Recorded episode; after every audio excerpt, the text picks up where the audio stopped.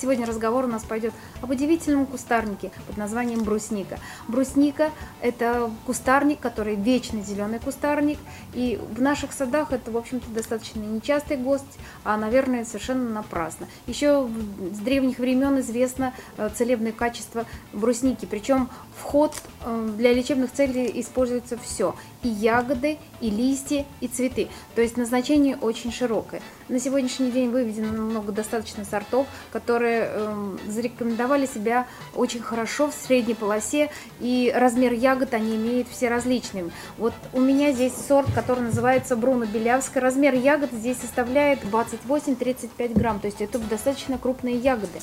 Как я уже сказала, брусника это вечно зеленый кустарник, причем он очень низкорослый, всего лишь навсего 25 сантиметров в высоту. Побеги у него длинные, вот, изогнутые, стелящиеся и, в общем-то, на самом деле очень декоративные. Брусника предпочитает влажные, умеренно влажные почвы, но без застоя воды. Засуху она переносит достаточно плохо, а, влажность должна быть высокая, но не чрезмерная.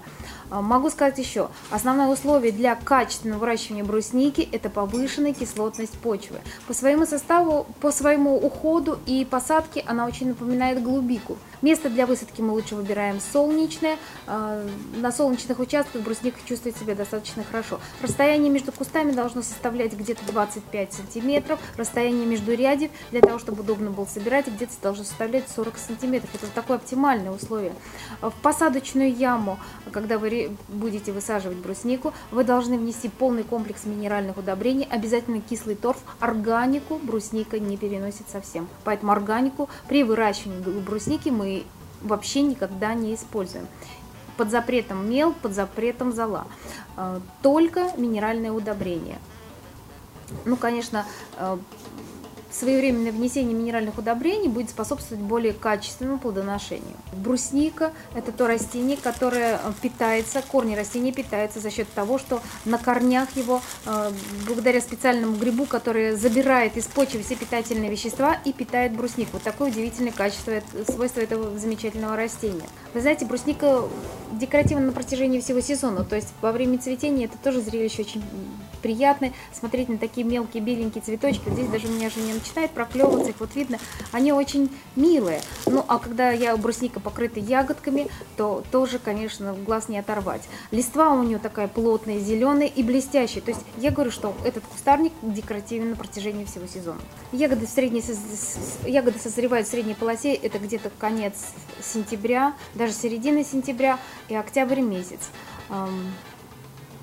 зимует брусника в нашей средней полосе совершенно без, без укрытия, и у нее очень высокая морозоустойчивость, то есть до минус 40, вот сорт вот Бруно Белявский переносит вообще просто играючи. После посадки я хотела еще сказать вам обязательно, а, после так как вы посадите растение, обязательно нужно замульчировать почву. Мульча является очень важным элементом для хорошего, для качественного выращивания кустарника. Мульчой вы можете использовать любой хвойный опад, он будет повышать кислотность почвы, также можно использовать кислый торф, опилки, ну и любой другой материал. Уход за кустарником очень минимальный, то есть она не требовательна к себе. Могу сказать, что если у вас кусты, конечно, будут очень старые, то есть спустя 7-10 лет обязательно нужно проводить омоложение кустарников. А так, в общем-то, по уходу, наверное, все. Э, как я уже сказала, что ягоды и ветки и цветы. Все это очень имеет широкое распространение. Из ягод готовят как компоты, кисели, настойки. Ну, очень широкое применение. Болезням она подвергает, подвергается достаточно редко, и вредителей у нее тоже фактически нет. Поэтому, в общем, выращивайте его на своем участке и кушайте такие полезные вкусные ягоды.